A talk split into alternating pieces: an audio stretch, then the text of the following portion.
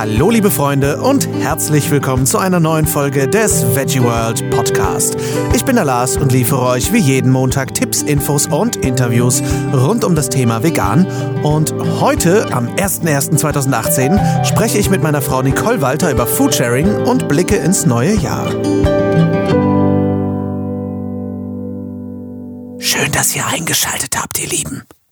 Darf ich normal laut reden oder sollte ich lieber flüstern? Also, ähm, frohes neues Jahr jedenfalls. Ich hoffe, ihr seid gut reingekommen und der einzige Kater im Haus bei euch ist einer mit vier Pfoten.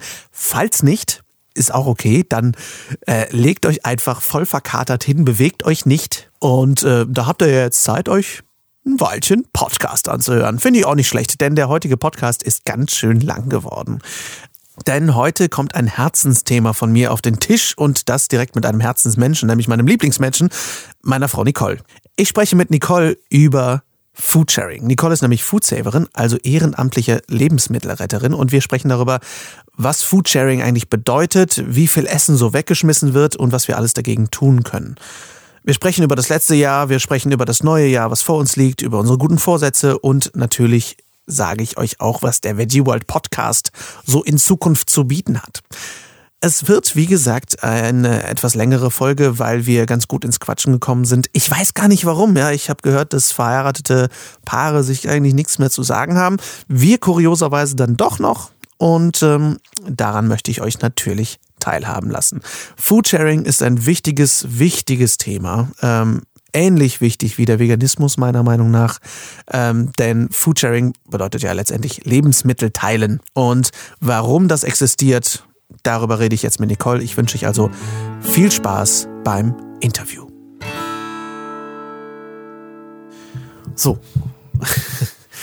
Hallo Nicole, schön, dass du in meinem Podcast bist. Ganz schön komisch. Das ist sehr komisch, äh, dass äh, wir jetzt hier mal so zusammensitzen. Ähm, wir verbringen ja sonst keine Zeit miteinander.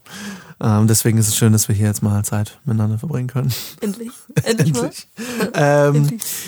Wir sprechen heute vor allem über Foodsharing, aber auch so ein bisschen über das vergangene Jahr und über das kommende Jahr, so was, was wir uns da so vorstellen, wie unsere Pläne sind. Aber für die, die dich noch nicht kennen, stell dich doch vielleicht mal kurz vor, wer bist du eigentlich und äh, was machst du eigentlich genau beim Foodsharing? Beim Foodsharing? Ja, ich bin Nicole, ich bin 30, Lars Frau. Äh, Ach so. äh. Leute, das ist der komischste Podcast, den ich je gemacht habe. Ja, ich ähm, bin seit ungefähr einem halben Jahr bei Foodsharing. Das kam eigentlich ziemlich genau mit unserem Umzug nach Düsseldorf, weil hier einfach mehr, ähm, was Foodsharing angeht, überhaupt möglich ist. Vorher haben wir in der Eifel gewohnt, da gab es das eigentlich so gut wie gar nicht. Ähm, und als ich dann hier hergezogen bin, bin ich auch ziemlich schnell da voll mit eingestiegen und habe innerhalb von, ich glaube, zwei Tagen meine Probeabholung und Quiz und alles gemacht und fertig aus und ähm, habe dann auch ziemlich schnell, weil wir ein großes Auto hatten, sehr große Mengen abgeholt und in sehr großem Stile das Ganze weiterverteilt. Ähm, ich hab wieder, bin ein bisschen zurückgerudert wieder, weil mir das zu viel wurde, aber gibt halt verschiedenste Möglichkeiten in dem Bereich. Da komme ich aber später drauf zurück. Ja. das ist eigentlich so mein Weg zu Foodsharing. Cool. Ähm, genau, was Probeabholung bedeutet und all das, da kommen wir gleich auf jeden Fall noch zu. Aber ich setze mal ein bisschen früher an. Warum, wann und wie bist du eigentlich überhaupt vegan geworden? Ich bin mit sieben vegetarisch geworden, weil ich damals waren verschiedene Aspekte. Zum einen habe ich auf einer Hühnerfarm eine Freundin gehabt und habe gesehen, wie da ein äh, Huhn geschlachtet wurde und ohne Kopf weiterlief. Das hat mich als Kind natürlich sehr geprägt. Ähm, meine Grundschullehrerin war Veganerin, zwar aus gesundheitlichen Gründen, aber dementsprechend bin ich damit sehr früh in Kontakt gekommen. Und ähm, damals war vegan für mich gar kein, äh, ja, das war irgendwie nicht in meinem Kopf, aber dieser Zugang überhaupt zu einem anderen Essen ähm, ist dadurch halt so ein bisschen gekommen. Und dann gab es viele Gründe, warum ich gesagt habe damals, nee, ich brauche kein Fleisch ähm, und möchte es auch nicht mehr. Ich möchte nicht, dass ein Tier für mich stirbt. Dass natürlich dann für Milch und Ei und sowas auch Tiere sterben, war mir einfach bis vor fünf Jahren einfach überhaupt nicht klar. Und vor fünf Jahren war dann Lars, dessen Geschichte kennt ihr ja schon, wie er zum Veganismus kam, der ja der größte Fleischesser war. Und wir haben auch so zusammengelebt, ich als Vegetarierin und er als Fleischesser. Und ähm, dann kam er ziemlich schnell auf den vegetarischen Trip, eine Woche später auf den veganen und hat mich dann sehr schnell überzeugt gekriegt, als er mich dann auch informiert hat und mir die richtigen Videos gezeigt hat. Ja, und das ist jetzt, ich glaube, es ist, ja, ich glaube, fünf Jahre sind wir jetzt wirklich so. Ja mit dem veganen Label ausgezeichnet. ähm, wie kamst du letztendlich auf Foodsharing? Wie, wie kam das in deinen Kopf, die Idee? Ich kann es gar nicht mehr ganz genau sagen. Also ich habe schon mal was von Foodsharing gehört gehabt. Dann sind wir, wir hatten ja den veganen Imbisswagen, den Wunderwagen, und da haben wir auch als Betrieb mitgemacht bei Foodsharing. Da wurden wir angesprochen von einer in Xanten noch, ob wir nicht unsere Reste spenden wollen an Foodsharing. Ich habe mir das damals auch gar nicht genau angeguckt, habe gesagt, super, nicht wegschmeißen, wunderbar. Jemand anders verteilt den Kram weiter nach einem Festival, wo ich nur noch schlafen möchte. Perfekt, die holt das ab, alles ist gut. Ähm, da kenne ich also die andere Seite vom Foodsharing als Betrieb, der mitmacht. Ähm, und dann haben wir den Film Taste the Waste gesehen und ähm, somit sind wir auch nochmal auf das Thema Lebensmittelverschwendung einfach gekommen. Wir beide zusammen eigentlich. Also ja, das, haben wir ja zusammen das ist auf gesehen. jeden Fall ein dicker Kick ja. in den Arsch ja. dass äh, man da mal was machen muss. Also, dass wir das selber was machen. Also, wir haben selber machen. sowieso, wir haben eigentlich nie Lebensmittel weggeschmissen und haben auch schon immer sehr bewusst eingekauft, ähm, das, was wir brauchen. Von daher hat mich der Film jetzt nicht überrascht, was die, diesen ähm, selbstproduzierten Müll angeht von vielen Haushalten, ähm, weil ich mir das gar nicht vorstellen konnte, dass so viele Leute so viel wegschmeißen. Foodsharing als, ähm, als Institution, was bedeutet das eigentlich? Wer ist Foodsharing? Was ist Foodsharing eigentlich? Ja, das sind ein einige Menschen. Ähm, in Düsseldorf sind so ungefähr 400, die aktiv sind, die das Ziel haben, dass keine Lebensmittel mehr im Müll landen, die eigentlich noch genießbar sind. Und ist das ein Verein? Ist das eine Firma? Was, wie genau ist das organisiert? In Düsseldorf ist es noch kein Verein, in anderen Städten ist es ein Verein teilweise. Das ist bisher einfach irgendwo, ich weiß nicht, ob man es Initiative nennen kann. Ähm, wir überlegen, ob wir einen Verein gründen oder nicht. Mhm. Ähm, da hängen halt viele Dinge mit dran. Aber es ist rein ehrenamtlich, ne? Also ja, das ist ja. niemand wird dafür bezahlt. Du, du arbeitest nicht für Foodsharing. Das ist was, was du jetzt seit einem halben Jahr komplett ehrenamtlich machst. Richtig, genau. Mhm. Also alle arbeiten bei Foodsharing ehrenamtlich und ähm, für alle ist dürfte eigentlich das Ziel oder sollte das Ziel sein, dass wir einfach dafür sorgen, dass die Betriebe sich bewusster machen, was sie eigentlich wegschmeißen. Bei manchen ähm, fruchtet das auch richtig. Also wir hatten Betriebe, da haben wir am Anfang abgeholt und ziemlich große Mengen und nach und nach wurde das weniger, weil man gemerkt hat, sie überdenken einfach ihren Einkauf. Vielleicht läuft es auch betrieblich besser und es bleibt einfach nicht mehr so viel über. Aber ähm, ich, ich nenne mal das Beispiel Frankreich. In Frankreich ist es seit 2016 verboten, Lebensmittel wegzuschmeißen, zumindest für ähm, Geschäfte über 400 Quadratmeter, Supermärkte, die also etwas größer sind. Denn das ist schockierend, was wir teilweise bei größeren Betrieben abholen. Also wir haben eine Abholstelle, da holen wir in der Woche, holen wir einmal die Woche ab und und das sind pro Abholung circa ein bis drei Tonnen Lebensmittel. Und mit wie vielen holt ihr das ab? Bis zu zwölf Leute. Also manchmal sitzen wir da zu dritt und manchmal sind wir zwölf, aber ähm, da sind eigentlich auch daran merkt man aber auch, wie viel Bedarf wir noch an Leuten haben, dass wir einfach diese Mengen gar nicht stemmen können. Wir sind mit diesen 400 Leuten, wir haben um die 40 laufenden Kooperationen, also Betriebe, wo wir regelmäßig abholen.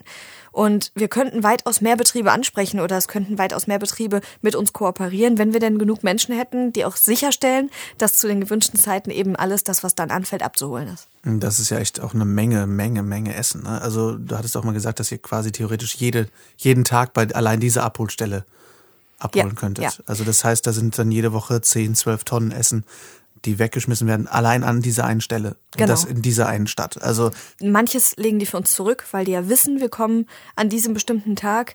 Ich kann also nicht sicher sagen, dass die jeden Tag diese diese mhm. Mengen haben, aber es kommt von einigen von diesen Mitarbeitern immer wieder, ach, wärt ihr doch mal gestern gekommen, ach, wenn ihr morgen kommen würdet.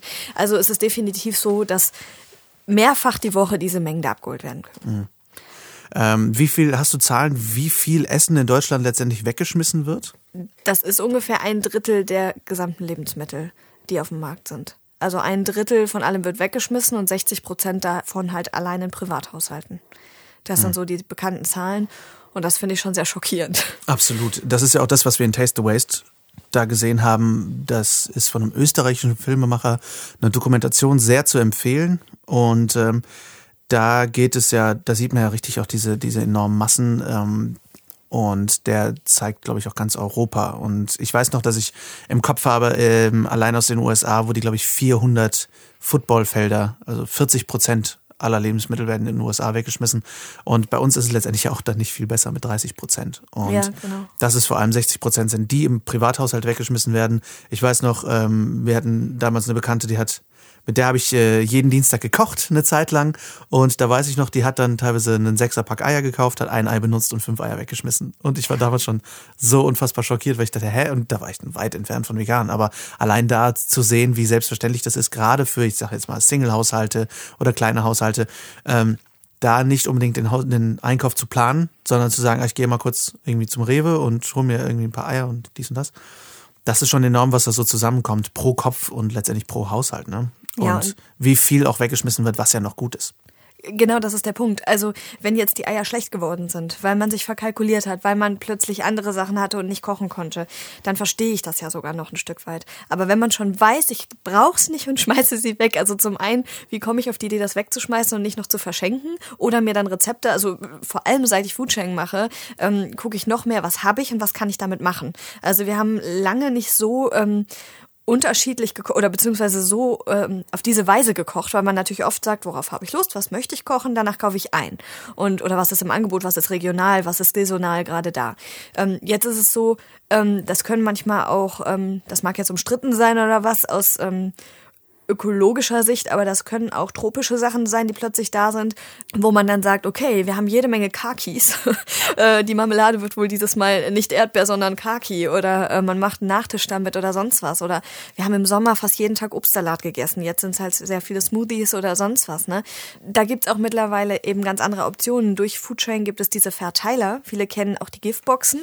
Das hat jetzt nichts miteinander zu tun, aber es ist ein ähnliches Konzept. Es geht einfach darum, das, was ich nicht mehr brauche, was aber noch in Ordnung ist, stelle ich da rein oder lege es da rein und es kann sich jemand anders rausnehmen. Also in Düsseldorf haben wir sechs Verteiler und ähm, das sind teilweise welche mit Kühlschrank, wo dann wirklich auch Kühlware rein kann. Teilweise ist das zum Beispiel ein Fahrrad, wo wir Körbe dran montiert haben und sowas.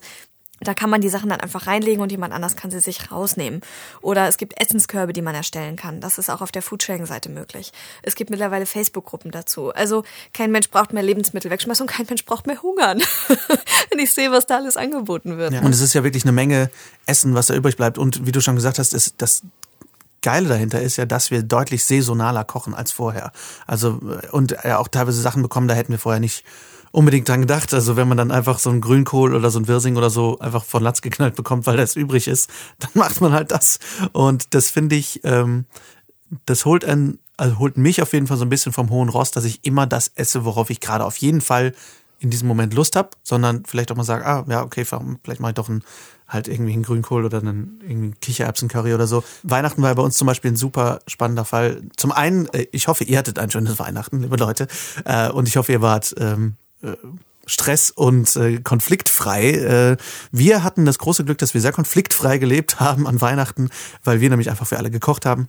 Und das Spannende war eben, dass wir komplett oder fast komplett von Foodsharing Lebensmitteln gekocht haben. Und wir hatten wirklich ein ausladendes mexikanisches Essen an Heiligabend. Wir haben für mehrere Tage gekocht. Wir haben äh, am 27. noch, als meine Familie da war, ein fettes Kichererbsencurry gemacht mit Reis und es ist alles gerettet. Und das ist wirklich unglaublich. Und, und, und wir geben ja, also ich meine, du verteilst ja unter enorm vielen Menschen noch. Trotzdem bleibt ganz viel auch für einen selbst übrig.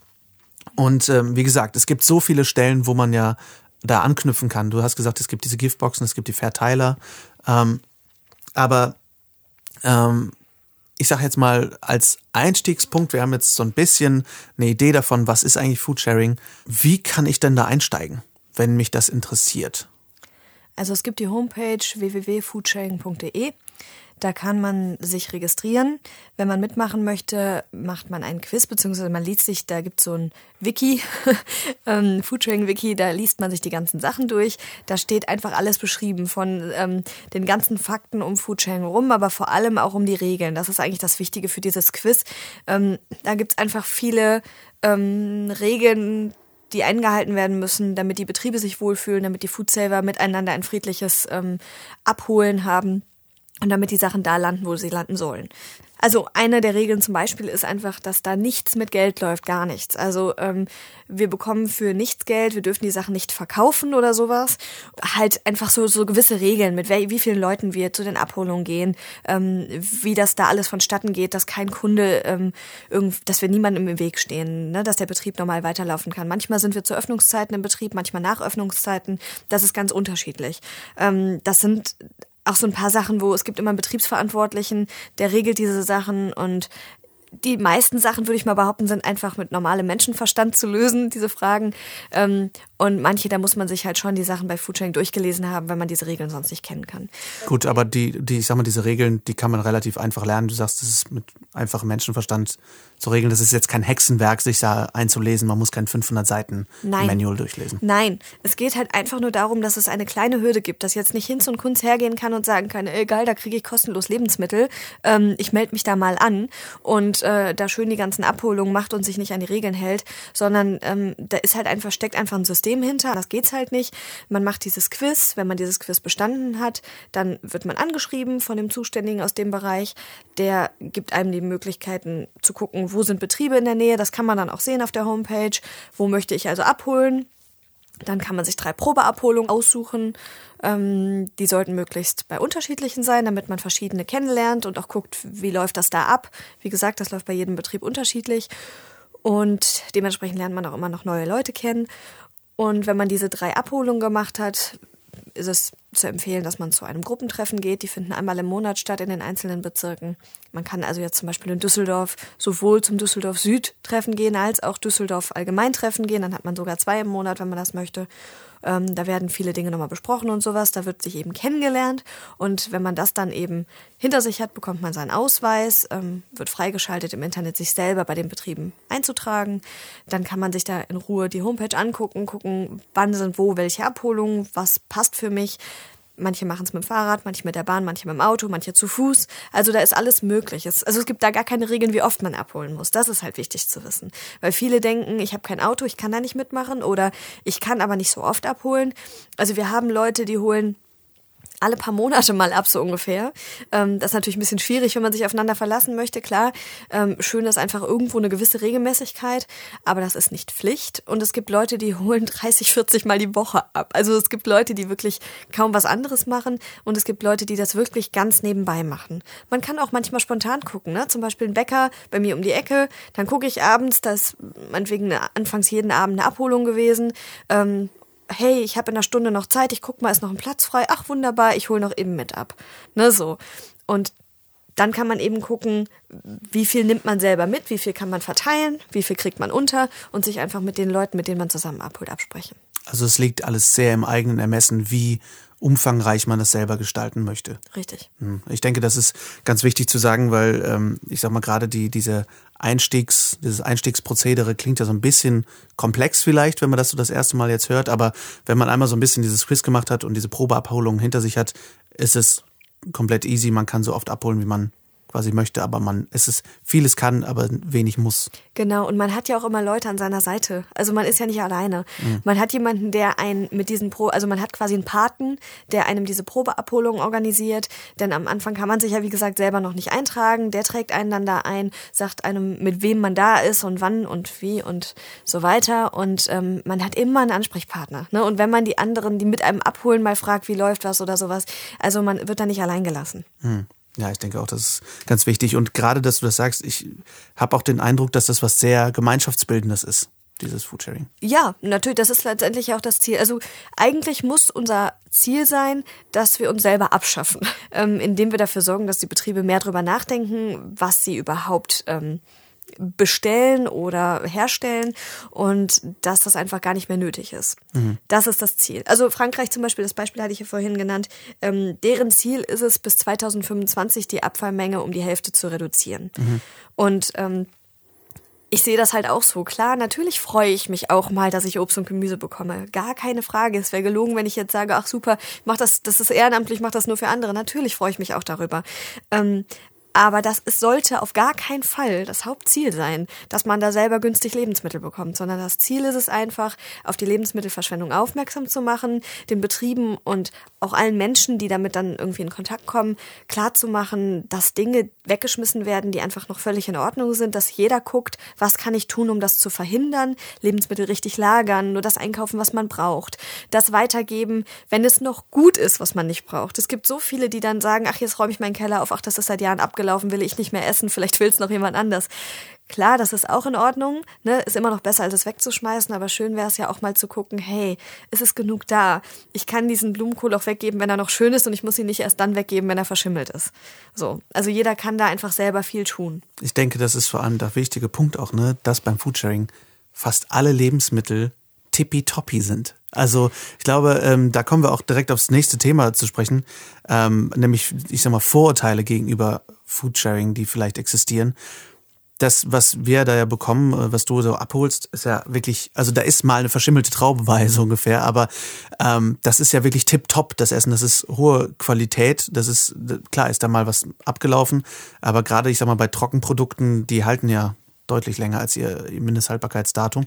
Und ähm, auch was die Menge nochmal angeht, ganz kurz dazu, dass da nicht jeder hinkommt, um sich selbst zu bereichern, sondern dass da geteilt wird und darauf aufmerksam gemacht wird.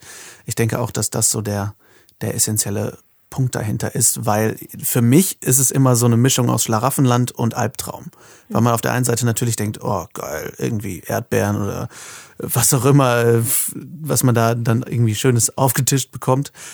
Oder auch eben diese Mengen, dass man denkt, oh, wir haben jetzt im Sommer unglaublich viele Trauben. Du hast ja an einem Tag mal 800 Kilo Trauben mitgebracht. Ja. Und auch denkt, was, was, warum? Aber, aber natürlich wird das verteilt. Aber das ist auch schon eine Schwierigkeit, diese Mengen zu verteilen. Ähm, und ähm, wir essen aber auch noch was anderes als Trauben. Wir essen Keine Sorge. was anderes als so. Aber diese Mengen, das ist unglaublich. Und auf der einen Seite denkt man, boah, ist das irgendwie geil, so viel oder Pommes, ne, 20, Pommes mit Trauben. 20 Liter Pommessäcke oder so, denkt man, oh, Pommes. Aber auf der anderen Seite ist es ein absoluter Albtraum, wenn man sieht, dass es wird weggeschmissen und es wird regelmäßig weggeschmissen. Es ändert sich momentan nicht großartig was an der Produktionsmenge. Und das ist ja das, das Grausame dahinter irgendwie. Ähm, aber kommen wir auf die Vorurteile zu sprechen. Äh, stoßt ihr auf Vorurteile gegenüber Foodsharing? Ja, auf jeden Fall. Also es gibt die Leute, die unglaublich dankbar sind, die das nicht fassen können, die auch teilweise, wenn wir zum Beispiel Infostände haben, wo wir eben zum einen Infomaterial rausgeben und neue Foodsaver gewinnen wollen, aber natürlich auch Lebensmittel verschenken und darauf aufmerksam machen wollen, dass die Sachen ja noch alle in Ordnung sind. Da habe ich zum Beispiel ein Beispiel, da haben wir auf dem Weihnachtsmarkt einen Infostand jetzt gemacht, ein paar Wochen und ähm, da haben wir mal das, was wir von dem, was wir mit hatten, wirklich wegtun mussten, in eine Tüte getan und daneben gestellt. Lustigerweise wollten die Leute mal diese Tüte gehen. Ähm, aber das war wirklich der Müll im Vergleich zu den anderen Sachen. Ähm, wir haben ungefähr 300 Kilo Lebensmittel gehabt. Das waren Salate, Melonen, ähm, Äpfel, alles mögliche, also alles mögliche an Obst und Gemüse. Und wir haben eine kleine Mülltüte voll mit Müll gehabt. Das war das, also so mal so ein paar unschöne Blätter vom Wirsing außen abgemacht. Letztendlich ist das auch nichts anderes, was im Laden passiert.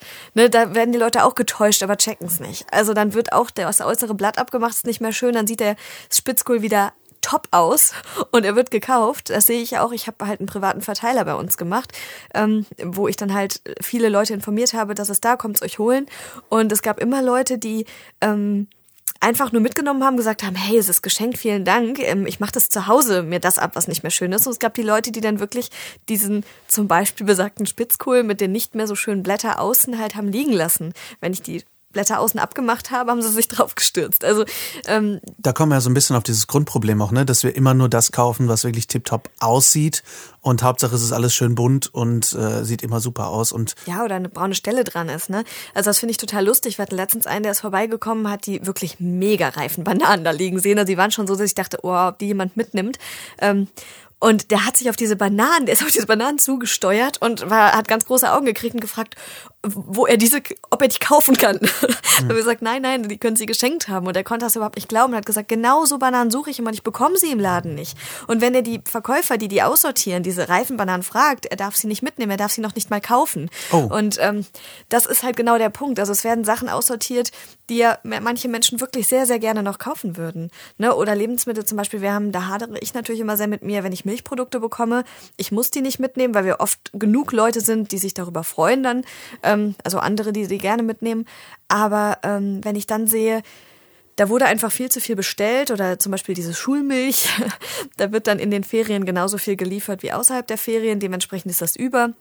Die Milch ist noch zwei Wochen haltbar, da ist nichts dran. Ne? Die ist noch nicht mal abgelaufen, die war die ganze Zeit gekühlt. Da bin ich so froh, dass es Foodsharing gibt, dass wir die Milch nehmen und noch weiter verteilen. Ähm, denn wie schlimm ist das, wenn dann die Tiere auch noch umsonst gelitten haben, weil sie im Müll landet? Also das finde ich bei tierischen Produkten in dem Fall noch schlimmer. Mhm. Ähm, auch wenn ich dann sehr, sehr eben in so einen Konflikt gerate, nehme ich die jetzt mit und gebe sie den Nicht-Veganern, die ich kenne oder nicht. Ja. Aber ähm, das ist eben nochmal was ganz anderes als mit Obst und Gemüse. Ne? Ich wollte gerade sagen, wie gehst du denn damit um, wenn du tierische Produkte hast? Weil ihr kriegt natürlich auch Fleisch, Eier, Milch und sowas äh, dazu geliefert. Ja, wie genau. gehst du damit um? Das ist unterschiedlich. Also ähm, ganz am Anfang habe ich noch, zum Beispiel, wenn wir mal Käse bekommen haben, den mitgenommen und mit, dann habe ich den in eine Kühlkiste, es war im Sommer, habe ich die in eine Kühlkiste bei mir gestellt und dann alle, die kamen, gefragt, wollt ihr auch noch Käse? Hab mir einen riesen Stress damit gemacht und habe mich nie so richtig gut damit gefühlt. Zum einen gerade auch bei Milchprodukten, die ich anderen gebe, denen ich die ganze Zeit sage, ernährt euch gesund und dann gebe ich denen so einen Mist mit.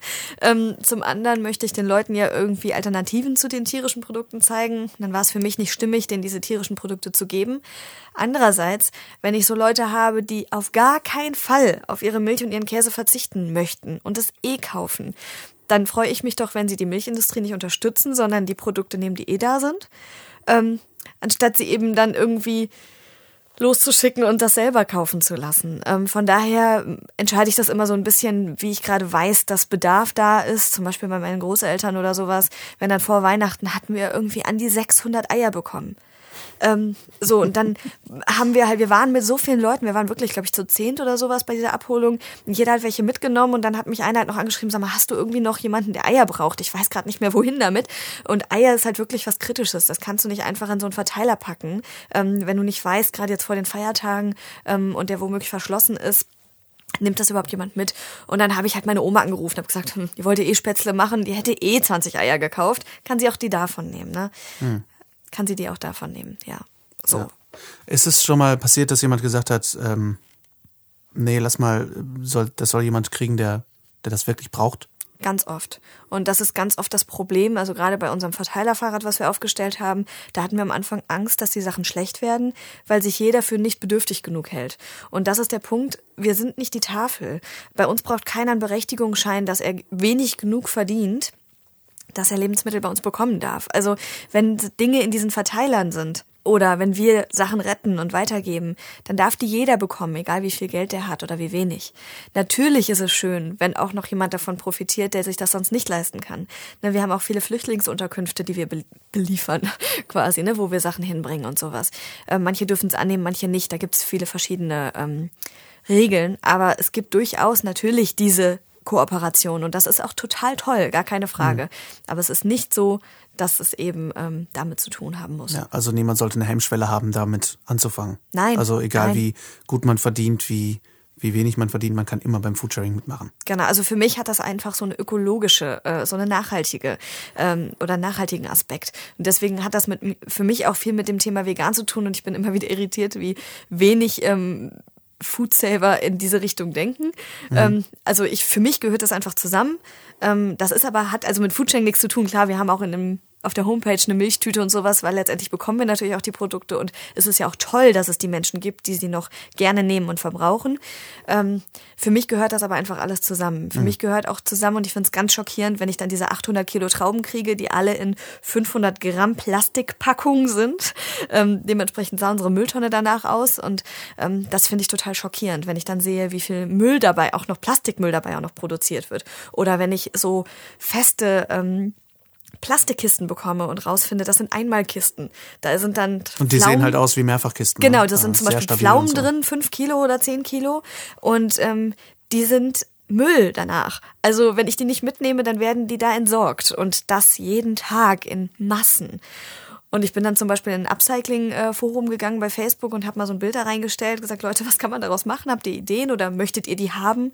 Und habe ganz viele Anfragen bekommen und versuche halt in ja, in diesem Fall dann einfach ganz viel noch so drumherum mhm. Gutes zu tun und Müll zu sparen, ne? was mir halt möglich ist, wenn ich dann eh Platz im Auto habe und ich nehme dann Klappkisten mit, wenn möglich und wenn ich so viele Kisten von denen kriege, lasse ich meine Kisten zusammengeklappt und nehme die mit, mhm. dass ich einfach so ein bisschen wieder gerettet habe. Die lachen sich da immer tot, auch die Avista, die dann hinter uns herfährt und sagt, das ist das ist so ein Tropfen auf den heißen Stein, was ihr hier macht. Aber ich denke immer, naja, es sind trotzdem Tonnen, die mhm. wir da retten. Also es ist ein ganz schön großer Tropfen, zumindest für meine Welt und meine Verhältnisse. Ja, ich denke auch, da geht es einfach darum, was kann man selber erreichen. Es ist ein bisschen wie beim Veganismus, es ist so, es fühlt sich an wie ein Tropfen auf dem heißen Stein und es fühlt sich an wie ein Fass ohne Boden. Aber wenn man nicht irgendwo anfängt, dann wird es gar nicht gemacht. Ne? Ganz genau. Und so und sieht man ja, wie viel man schon, wie viel du jetzt allein schon als Einzelperson erreicht hast, wie viele Menschen du damit erreicht hast. Wir haben allein in Düsseldorf im Jahr 2017 knapp 160 Tonnen Lebensmittel gerettet. Mit noch nicht mal 400 Leuten. Mhm. Also wenn man sich das jetzt anguckt, dann sehe ich das überhaupt nicht als Tropfen auf den heißen Stein. Natürlich im Verhältnis zu dem, was weggeschmissen wird, ist das natürlich keine große Menge. Aber wenn man, ich das glaube, ja enorm. ich Das glaube, jeder viel. staunt, wenn er hört 160.000, äh, 160 Tonnen. 160 Ja. Tonnen. Ja. ja, mit so wenig Leuten. Und da sieht man wieder dann doch auch die Macht von wenigen, ebenso wie im Veganismus letztendlich. Das klingt auch jetzt wieder so ein bisschen überwältigend, äh, aber du, wir haben ja eben gesagt, man muss nicht so viel retten. Das heißt, ähm, wenn ich jetzt wirklich viel um die Ohren habe, ich habe irgendwie drei Kinder und Job und ganz wenig Zeit, möchte das aber trotzdem machen, kann ich äh, auch einfach irgendwo zu einem Verteiler und da für mich regelmäßig abholen, ohne dass ich beim Foodsharing angemeldet bin? Ja, das sowieso. Also jeder kann gucken, wo sind die Verteiler, kann sich da auch informieren lassen, wenn die aufgefüllt wurden. Dann kann man sich in so eine Art Newsletter eintragen. Dann kriegt man Bescheid, wenn irgendwer was reingelegt hat und das eben auch dann kommuniziert hat. Ähm, Manchmal sind die sehr, sehr schnell wieder leer, weil sehr viele Leute dem Verteiler sind und das auch schon kennen. Und manche Verteiler auch so stehen, dass da sehr viel Durchlauf ist. Und dann kann man sich nicht drauf verlassen, wenn vor drei Stunden gepostet wurde, es ist aufgefüllt, dass auch noch was drin ist. Ähm, aber da muss man dann halt einfach gucken. Und das ist ja auch toll, wenn das so angenommen wird. Ne? Da sollte man sich nicht drüber ärgern, Mist, der ist immer leer, sondern wie schön, dass das angenommen wird. Ähm, es ist natürlich Sinn und Zweck, dass sich jeder das nimmt, was er braucht und nicht sagt, oh cool, es ist umsonst, ich nehme mal einfach mit, kann ich ja immer noch wegschmeißen. Ähm, auch das habe ich schon mal gehört. Ähm, oder die Leute, die dann halt sich das Schönste rauspicken. Und ähm, es ist einfach schön, wenn die Leute sich wirklich nur das nehmen, was sie brauchen. Es wird niemand verhungern. Es wird ja wieder aufgefüllt. Und wenn die Leute so einen Bedarf haben, sollen sie sich halt anmelden und dann regelmäßig abholen. Also ich musste auch erstmal damit umgehen, dass das ja nichts ist, was einmalig ist, sondern ich ja dauerhaft wieder Nachschub bekomme. Ne? Und ähm, wir haben zum Beispiel jetzt fünfjähriges Jubiläum gehabt, fünfjährigen Geburtstag. Und wir haben fast ausschließlich aus geretteten Lebensmitteln gekocht für über 100 Leute. Ähm, von einem ganz reichhaltigen Salatbuffet über zwei Hauptspeisen ähm, bis hin zum Obstsalat und 19 Bananenbroten, ähm, die ich gebacken habe. Und wir haben dazu gekauft und selbst davon sind noch Reste übergeblieben für 14,30 Euro. Für Da 100 war dann, Leute essen. Für über 100 Gänge Leute Menü. essen, genau. Ähm, da war dann halt irgendwie Salz, Olivenöl und sowas. Und wenn ich das jetzt runterbreche auf das, was wirklich auch nur davon verbraucht wurde, waren das vielleicht um die 5 Euro, die wir dazu gekauft haben. Das muss man sich mal überlegen, ne, was da möglich ist. Oder eben, wenn wir jetzt auch dann so für Weihnachten kochen oder für andere Events, ne. Das ist echt Wahnsinn. Aber schön ist halt auch, dass das halt irgendwo in der Politik gesehen wird, dass wir zum Beispiel jetzt in Düsseldorf den Umweltpreis dieses Jahr gewonnen haben mit Foodsharing. Also es wird bekannter. Ähm, immer mehr die Leute ähm, sehen es auch in den Zeitungen und im Radio und so. Es wird mittlerweile überall irgendwo ähm, findet äh, Anklang und wird eben erwähnt. Und dementsprechend ähm, haben wir erreicht eigentlich schon, was wir erreichen wollen und ähm, in die Richtung kann es weitergehen. Ich finde es auch super, dass das jetzt so Anklang findet und langsam verbreitet wird. Du warst ja so ständig in der Zeitung deswegen äh, oder Foodsharing insgesamt. Und das ist sehr berühmt geworden. Deswegen habe ich es auch geheiratet. Ich wusste von ihrer Karriere. Ähm, und ähm, seit wann gibt's denn Foodsharing überhaupt? Dass die Leute, also dass das noch so unbekannt ist. Ja, also Foodsharing gibt es seit dem 12.12.2012. Oh, deswegen hat jemand so eine Zahlenaffinität wie du. genau. Deswegen ist mir das auch so, so sympathisch. Ich sag das nur, weil wir haben unser Auto für 2.222,22 Euro verkauft. Aber die 22 waren auch nur, weil die Käufer genauso tickten Genau. und diese 22 noch drauf Die sind nämlich haben. sehr also, cool. Genau, also deswegen hatten wir fünfjähriges, ähm, fünfjährige Geburtstagsfeier jetzt vor kurzem. Da war dieses Kochevent, von dem ich erzählt habe. Und es gibt tatsächlich viele, die Foodsharing noch nicht kennen oder die das für was ganz anderes halten. Mhm. Also zum einen kennen viele die Facebook-Gruppen, die ähm, tatsächlich gar nichts mit der Foodsharing-Seite zu tun haben. Das Okay. ist quasi von vielen Privaten, die gar nicht bei Foodsharing angemeldet sind, die aber gesagt haben, wir wollen Lebensmittel teilen. Es gibt auch eine offizielle Foodsharing-Seite, aber ähm, also Facebook-Seite, aber die haben nicht alle aut automatisch damit zu tun. Ähm, und zum anderen haben viele denken, sie müssten was geben. Also es gibt ganz viele, wenn ich sage, Mensch, möchtest du nicht auch bei Foodsharing einsteigen, sagen, ach du, aber ich habe gar nicht so viele Reste. Also ich plane das eigentlich ganz gut. Das ist begegnet mir ganz oft der Satz, wo ich sage, nein, das meine ich gar nicht. Ich meine eigentlich nur, dass du Lebensmittel abholen kannst. Ähm, oder zum Beispiel, wie man sich eine ganz andere Art, wie man sich einbringen kann, wenn man jetzt sagt, ich kann aber gar nicht zuverlässig sagen, wann ich abholen kann. Wir brauchen auch immer Hilfe bei Events oder bei, manchmal reicht es da auch dann in einem gewissen Zeitrahmen Lebensmittel anzuliefern, die wir verteilen müssen, oder Reinigungsarbeiten für die Verteiler. Da geht's ja dann auch nicht auf die Minute genau, ähm, dass man sich festlegen muss, sondern dass zum Beispiel diese Verteiler halt regelmäßig gereinigt werden müssen. Dann muss einfach nur in einen Kalender online eingetragen werden, wurde gemacht von dem und dem dann und dann. Ne, das sind auch Möglichkeiten, sich einzubringen, wenn man jetzt sagt, ähm, ich bin aber vielleicht gesundheitlich nicht in der Lage oder jobmäßig nicht in der Lage. Mhm. Also das heißt, jetzt nochmal zusammengefasst, wirklich äh, egal in welcher Lebenslage du quasi bist, egal ob du wenig Zeit hast, viel Zeit hast, wenn dir das Thema in irgendeiner Form wichtig ist, kannst du dich mit unterschiedlichem Zeitaufwand und Arbeitsaufwand auf jeden Fall irgendwie einbringen. Und genau. man kann das sich sehr personalisieren. Das finde ich nämlich das Wichtige und Spannende dabei, dass man eben, dass jeder da mitmachen kann. Genau. So. Es ist halt eine echte Community da bei mhm. Foodsharing und ähm, da ist auch ein Forum im Internet, also auf der Seite, wo man sich austauschen kann über Ideen, die man zum Beispiel hat. Man, man kann zum Beispiel auch sagen, man bietet halt Workshops an. Wir kochen aus geretteten Lebensmitteln oder Upcycling-Kurse oder sonst was. Also vieles, was mit dem Thema vegan nach, also das ist halt für mich immer, ich sage auch immer wieder den anderen, das wissen die auch mittlerweile, ich mache das alles, wenn es vegan ist. Ich werde mich nicht zu irgendwelchen Fleischkoch-Events oder was dazustellen, aber ich finde es ja auch toll, den Leuten das vegane Kochen näher zu bringen. Ich habe dann teilweise auch immer so in diesen äh, Verteilaktionen dann vegane Rezepte mit einfließen lassen. Oh, so heute sind viele Äpfel dabei. Hier ist ein Apfelmuffin-Rezept oder sowas. Ne? Ähm, oder den halt Alternativen zum Ersetzen ähm, genannt. Von daher sind da den Ideen keine Grenzen gesetzt. Jeder kann sich einbringen mit dem, was er kann. Und wir sind da auch immer, oder das, da spreche ich jetzt einfach mal für uns als Foodsharing-Community, ähm, sehr offen für verschiedene Möglichkeiten und Ideen. Hm. Und ähm, da ist auch sehr, sehr viel Potenzial noch nach oben, was man noch machen kann. Uns fehlen halt einfach die Leute. Das ist halt einfach der Punkt. Das ist der Punkt, warum wir wenig Infostände oder weniger als wir wollen machen. Wir haben jetzt zum Beispiel auch die Option gekriegt, auf dem Markt in, in Benrad weiterzumachen jede Woche. Wir haben gesagt, wir, wir können nicht. Wir haben einfach nicht die Leute, die sich da. Es geht um zwei Stunden. Ne, es ist kein Markt, der acht Stunden geht, sondern es geht um zwei Stunden. Aber selbst dafür regelmäßig die Leute, die sich im Vorfeld dafür eintragen, zu finden, ist schwierig. Und deswegen merken wir halt einfach, hey, wir brauchen Leute, die mit abholen. Ähm, dann können wir weitere Betriebe ansprechen und dementsprechend auch auch noch ja, vielfältiger da helfen. Hm. Ja, ich denke, das ist das Problem von jedem Ehrenamt, ne? ja. dass äh, sich da einfach viele zuverlässige Leute finden.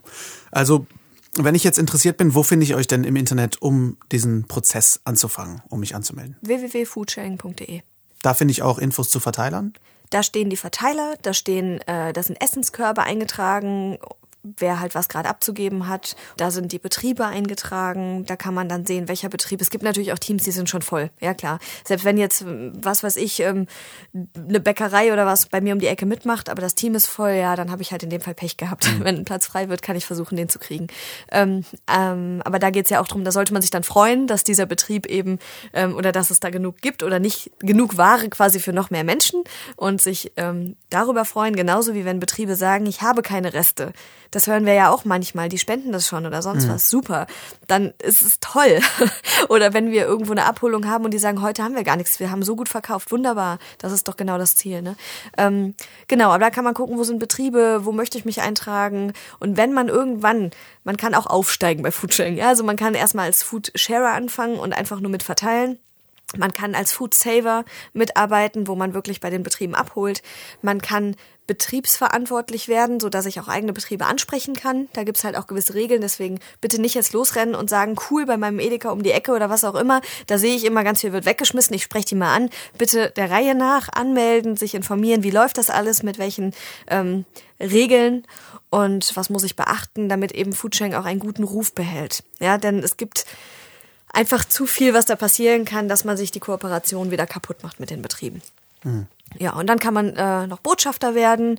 Also es gibt wirklich viele Möglichkeiten, bei Foodsharing aktiv zu sein, in dem Umfang, wie man das gerne möchte und mit den Fähigkeiten, die man hat. Von daher ähm, schaut einfach mal auf der Homepage nach, meldet euch an, registriert euch, macht das Quiz und ähm, ja, wenn ihr Fragen habt, dann meldet euch einfach bei dem, der euch da als Pate begleitet. Genau, also meldet euch da einfach an. Der Link zu foodsharing.de ist in den Show Notes und schaut, ob bei euch in der Gegend ihr da irgendwas machen könnt. Also ich glaube, da gibt es echt, wie Nicole schon sagt, sehr, sehr viele Möglichkeiten. Wir haben ja jetzt, wenn der Podcast ausgestrahlt wird, den 1.1.2018. Und äh, das ist natürlich irgendwie ganz schön aufregend. Ähm, also mal rein für dich persönlich oder für uns, ähm, was, wie, was war eigentlich 2017 so los? Was hast du für dich das Gefühl, hast du am meisten mitgenommen? Ich habe ähm, sehr, sehr viele Leute kennengelernt, die am gleichen Strang ziehen, wofür ich sehr dankbar bin. Ich war letzte Woche das erste oder vor ein paar Wochen das erste Mal bei dem Cube of Truth dabei. Ähm, der Dennis wurde hier ja auch schon interviewt. Genau, der Dennis Michaelis, den genau. hatten wir auch schon zu dem Thema ähm, hier. Das hat mich sehr begeistert. Ich bin auch heute, deswegen muss ich gleich auch weg. bin heute wieder dabei. Ähm, das war für mich eine sehr, sehr ähm, starke Bereicherung und auch die Menschen, die ich da kennengelernt habe. Einfach da wieder das Gefühl zu haben, weiterzukommen und was zu erreichen und die Gespräche, die ich da gehabt habe. Mhm. Das war tatsächlich zwar jetzt zum Jahresende erst, aber das äh, ist natürlich dementsprechend auch präsent bei mir und ähm, das sieht man aber mal wieder, dass nicht jedes äh, Event irgendwie nur Mitte des Jahres stattfinden kann, ne? sondern dass man auch am Ende des Jahres, wenn alle schon abschalten, Absolut. sich nochmal neue Inspirationen holen kann. Absolut, deswegen ist es mir auch so wichtig, heute dahin zu gehen und nicht zu sagen, oh, ich will mich eigentlich, am liebsten würde ich das nämlich fünf Tage unter der Decke verkriechen von all diesen äh, Menschen um mich rum, die letzten Tage und alles. Aber ähm, eben jetzt nochmal zu sagen, nein, ich kann da jetzt was erreichen noch und das mache ich jetzt auch noch. Und ähm, ja, da habe ich einfach für mich genug Motivation, wenn ich halt irgendwie weiß, was den Tieren jeden Tag und jede Sekunde passiert, zu sagen, das ist es ja absolut äh, ähm, wert, da jetzt nochmal Gas zu geben. Ja, genau. Cube of Truth, ganz kurz zur Erklärung. Äh, also das ist eine, eine Aktion, eine Demo, ähm, die mittlerweile in vielen Städten in Deutschland stattfindet oder weltweit sogar, weltweit, mhm. ähm, wo sich äh, Menschen in einem Würfel, quasi in Würfelform aufstellen mit äh, Laptops oder Tablets mit Tierschlachtszenen drauf mit Videos aus der Massentierhaltung, Pelz, genau, Pelz, verschiedene äh, Tiermissbrauch und äh, Ausnutzung. Genau, und äh, da gibt's einmal die eine Seite der Menschen, die nur da steht und die die Videos hält quasi, die eine Maske tragen, damit man ihnen quasi nicht direkt ins Gesicht schauen muss, die diese Anonymous-Masken tragen. Und die andere Seite der Demo sind dann diejenigen, die im Outreach sind, die rausgehen und mit Menschen, die dann da stehen und interessiert diese Videos schauen, mit denen dann einen Dialog anfangen. Und wir haben ja mit dem Dennis, habe ich ja schon geredet, eine sehr spannende, sehr friedfertige äh, Aktion, ja, weil genau. es eben kein Skandieren ist, keine, kein Skandal, keine Skandalsucht, sondern wirklich ganz friedlich mit den Menschen auf Augenhöhe ins Gespräch kommen. Und da ähm, ja, hast du ja sehr viel Energie rausgezogen ne, bei der deiner ersten Cube of Truth? Ja, also es war ähm, ganz erschreckend und äh, beflügelnd zugleich, weil man natürlich ähm, aktiv sieht, wie diese Menschen, diese Massen an Menschen an einem vorbeigehen und ähm, einen wirklich komplett ignorieren oder das Gespräch komplett abbrechen. ähm, das hat man im Internet ja oft genug, aber da hat man diese Menschenmassen nicht so um sich rum. Man sieht nicht, wer alles mitliest quasi. Ja? Das ist so ein direkter ähm, Austausch auch, ne? Du siehst den genau, Menschen halt wirklich ins Gesicht. Genau, und ja. das ist unglaublich schockierend gewesen und ich bin wirklich nach Hause und ich war unglaublich hin und her gerissen, ähm, ob ich da jetzt quasi Luft, Luftsprünge machen kann für das, was ich erreicht habe oder niedergeschmettert sein muss für das, was ich nicht erreicht habe oder die Menschen, die es nicht hören wollten. Ähm, wichtig ist halt da, dass eben die Menschen mit einem positiven Gefühl aus dem Gespräch gehen sollen. Und das hat auch wirklich in den meisten Fällen sehr, sehr gut funktioniert, weil man den meisten Redeanteil bei den Leuten lässt, weil man Fragen stellt ähm, und die Leute sich eigentlich selber beantworten, was sie ändern können oder was falsch läuft und man eben nicht diesen Stempel draufsetzt von oben herab. Ne? Ähm, von daher, wir haben an dem Gespräch, äh, an dem Tag so um die 120 mindestens gute, äh, guten Gespräche gehabt von Leuten, die bereit sind, was zu ändern oder denen ein bisschen die Augen geöffnet wurden und ähm, die mit einem guten Gefühl zumindest unseres Erachtens nach aus diesem Gespräch rausgegangen sind. Und wann kann man das sonst behaupten? Ne? Wann kann man sagen, also jeder von uns kennt das ja, dass man Gespräche hat und ähm, denkt, oh Mann, vielleicht ändert dieser eine jetzt was und das hat unglaublich viel Mühe gekostet und Energie und da haben wir halt mit so vielen Leuten so viel erreicht und das war sehr schön.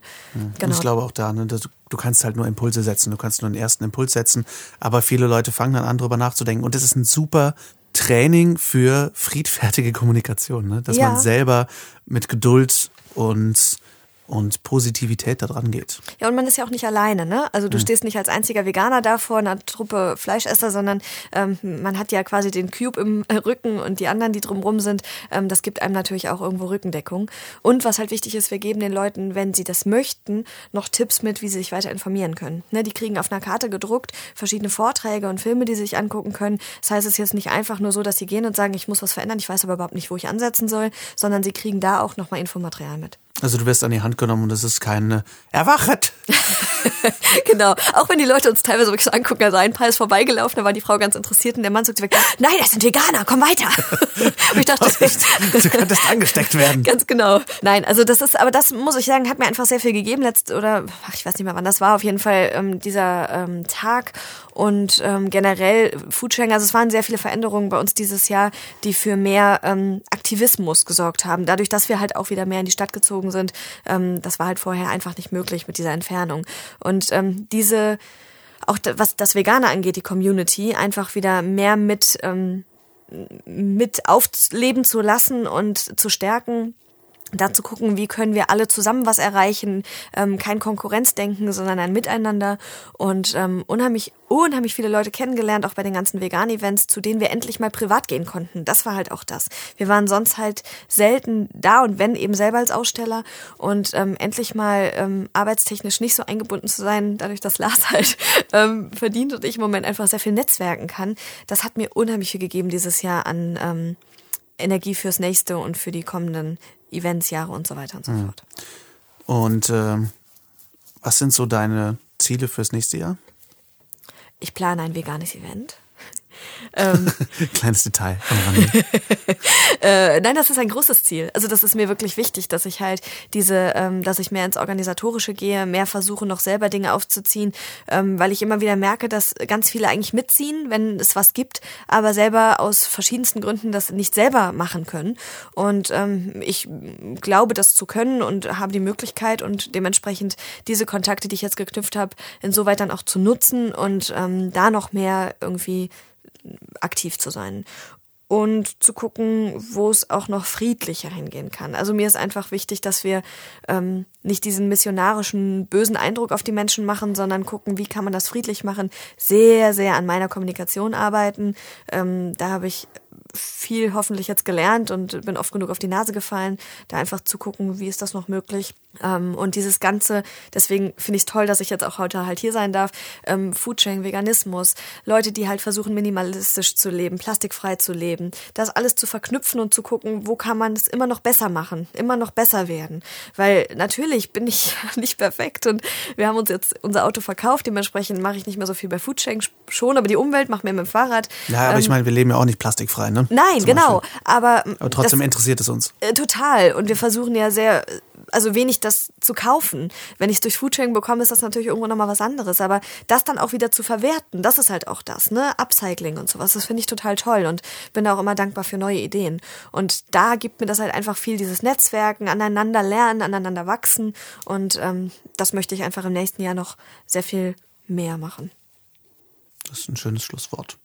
Vielen Dank, dass du da warst. Sehr gerne. Danke, dass ich da sein durfte. ja, das ist sehr cool Danke, und komisch dass, gewesen. Wenn, wenn ihr jetzt noch dran seid, bis hierhin zugehört habt. Willkommen in meinem Leben. Nein, Spaß. Oh, du Arsch. Nein, das ist wirklich schön. Ich find's, äh, ich hatte wirklich lange vor, dich ins, äh, in den Podcast zu holen und ich finde, es sind super wichtige Themen und eigentlich könnte man fast einen eigenen Wir quatschen über das Leben Podcast machen, so viel wie wir da äh, eigentlich jeden Tag drüber reden. Und ich glaube, das ist sehr, ein sehr wichtiger Schlusspunkt den du sagst, dass man das halt versuchen, uns irgendwie Stück für Stück zu verbessern, dass man sich nicht unter Druck setzt, aber halt irgendwie weitergeht. So, und das ja, ist genau. ein schöner, schöner Schlusssatz. Zum Thema äh, nicht unter Druck setzen. Normalerweise lasse ich Lars nachher nochmal alles zusammen zu, äh, zusammenfassen von mir, um zu gucken, ob er wirklich zugehört hat, aber das ersparen wir euch dann jetzt. ah, okay. Vielen Dank, Nicole, für dein äh, erstes und einziges Mal in meinem Podcast. Nein, aber ehrlich, vielen Dank, dass du da warst und ich wünsche dir viel Spaß bei Cube of Truth gleich. Danke, danke schön. Tschüss. Tschüss. Oh Mann, das war irgendwie ganz schön komisch, Nicole hier im Interview zu haben. Wenn man sich so gut kennt und jeden Tag miteinander verbringt, dann ein Interview zu machen, kurios irgendwie. Aber natürlich nehme ich mir trotzdem und gerade deswegen etwas mit aus diesem Interview, denn was ich bei Nicole echt super finde, unter anderem, ist, äh, dass sie sehr viel darüber reflektiert, was sie selbst an dieser Welt verändern und verbessern kann und das dann umsetzt. Also wie die Ärzte so schön singen, es ist nicht deine Schuld, dass die Welt ist, wie sie ist, es ist nur deine Schuld, wenn sie so bleibt. Und Nicole scheint sich das Lied echt zu Herzen genommen zu haben und hat unglaublich viel erreicht. Sie ist dabei sehr bescheiden und auch oft unzufrieden mit dem, was sie erreicht, was sie auch gesagt hat bei der Cube of Truth Demo. dass sie danach nicht weiß, soll sie jetzt froh sein über die Leute, die sie erreicht hat oder niedergeschlagen über die, die sie nicht erreicht hat. Ich glaube, das ist was, das wir uns alle so ein bisschen mitnehmen können, dass wir ein bisschen zufriedener damit sind, was wir eigentlich so erreichen im Leben und dass wir diese Schritte auch sehen und nicht nur das, was wir vielleicht noch nicht erreicht haben. Schaut euch also sehr gerne mal Foodsharing an, wenn das was für euch ist. Wie gesagt, ihr müsst dann nicht Vollzeit ehrenamtlich arbeiten. Jede und jeder kann da etwas mitbewegen und bekommt sogar noch Essen dafür. Also Win-Win. Schaut gerne in den Shownotes nach, da gibt es die Seite zu Foodsharing und da findet ihr alle Infos nochmal im Überblick. Cube of Truth und die entsprechenden Demos könnt ihr euch natürlich auch gerne in den Shownotes anschauen. Auch die Folge mit dem Dennis Michaelis, der da nochmal ein bisschen ausführlicher drüber redet, haben wir euch in den Shownotes verlinkt, wenn ihr da nochmal nachhören möchtet. Als kleiner Jahresrückblick von mir, was habe ich eigentlich so von 2017 mitgenommen? Ich habe eine ziemliche Achterbahnfahrt hinter mir. Ich habe sehr viel gearbeitet. Wir sind zweimal in einem Jahr umgezogen und, und, und. Aber was ich mitnehme, sind, glaube ich, am meisten die Menschen, die ich kennenlernen durfte und diejenigen, die ich erreichen durfte. Und für diesen Podcast bin ich nicht umsonst deswegen sehr, sehr dankbar. Und ich hoffe, dass ich euch damit noch lange erhalten bleibe. Ähm, zum einen denke ich, oh mein Gott, wir haben schon so viele Leute interviewt. Was soll denn jetzt noch kommen? Andererseits die Ursprungsidee, mit der ich auch in die ersten Gespräche mit Heiko und Hendrik und den ganzen anderen lieben Leuten von der Veggie World äh, reingegangen bin. Äh, die Ursprungsideen, die ich hatte, ich hatte Themen für 91 Folgen, glaube ich. Ähm, und davon haben wir, ich glaube, eine bisher gemacht und der Rest sind alles neue Interviews, die dazugekommen sind. Also, ähm, ich hoffe, dass wir euch noch ganz, ganz viele Themen liefern können und ich denke, dass wir euch noch ganz viele Themen liefern können. Und ähm, ja, ich bin sehr gespannt, was euch und was mich da auch so noch erwartet 2018 und dahinter. Bis zur Unendlichkeit und noch viel weiter. Also, was erwartet euch im Jahr 2018? Den Anfang 2018 haben wir schon geplant, also da kann ich euch schon ein bisschen was teasern. Ich habe nämlich noch ganz tolle Interviews in meiner Filmdose sozusagen. Im Januar und Februar gibt es also nicht nur Interviews mit Ria Rehberg von Animal Equality. Ich habe mit Carmen Herzegfi gesprochen von Vegane Familien über Schwangerschaft und Kinderernährung. Ähm, ich habe mit Ferdinand von V-Gains gesprochen über vegane Fitness und es wird die erste komplett englische Folge geben mit Dr. Melanie Joy über effektive Kommunikation von Veganern mit Nicht-Veganern. Ähm, das wird so eine Testfolge werden, denn ähm, wir haben so ein bisschen angedacht, ob wir nicht auch international einen englischen Podcast mal andenken und das wird so die erste Testfolge und dann könnt ihr uns sagen, wie euch das eigentlich so gefällt. Außerdem möchte ich mehr reine Infofolgen machen, um euch mit kurzen, knappen Tipps für den Alltag zu versorgen. Und damit fange ich nächste Woche direkt wieder frisch an. Da gibt es nämlich eine großartige Folge. Ich zeige euch super nützliche Apps für den Alltag, nämlich CodeCheck, Happy Cow und, und, und. Das sind alles Apps, die ich schon eine ganze Weile benutze, teilweise auch erst dieses Jahr kennengelernt habe. Ich habe auch ein Interview mit den Machern von CodeCheck zum Beispiel und werde euch da viele, viele Infos liefern können und freue mich sehr auf diese Folge, weil die schon lange in meinem Hinterkopf äh, geplant war und wir die jetzt endlich umsetzen können. Wenn ihr Themen und Wünsche für 2018 habt, schreibt sie sehr, sehr gerne an mich, an lars at veggieworld.de. Ich freue mich immer auf euer Feedback. Ich freue mich auch sehr über eure ähm, Rezensionen. Ich habe letztens wieder eine wundervolle ähm, Bewertung bekommen und äh, auch mit der Vorfreude auf das Foodsharing heute finde ich total super, dass ihr mir das so widerspiegelt oder uns. Ähm, denn das hilft uns natürlich auch, euch mehr von dem zu liefern, was euch wirklich wichtig ist. Also äh, zögert nicht und schreibt uns gerne. Schaut natürlich auch sehr gerne auf unserem Blog auf veggieworld.de vorbei. Da gibt es immer Nützliches und Leckeres und ich freue mich auf ein veganes, erfolgreiches und energiegeladenes Jahr 2018. Wir hören uns nächsten Montag. Eine schöne Woche euch. Vielen Dank fürs Zuhören. Viel Spaß beim Auskatern. Ist das ein Wort? Egal. Ciao, ciao.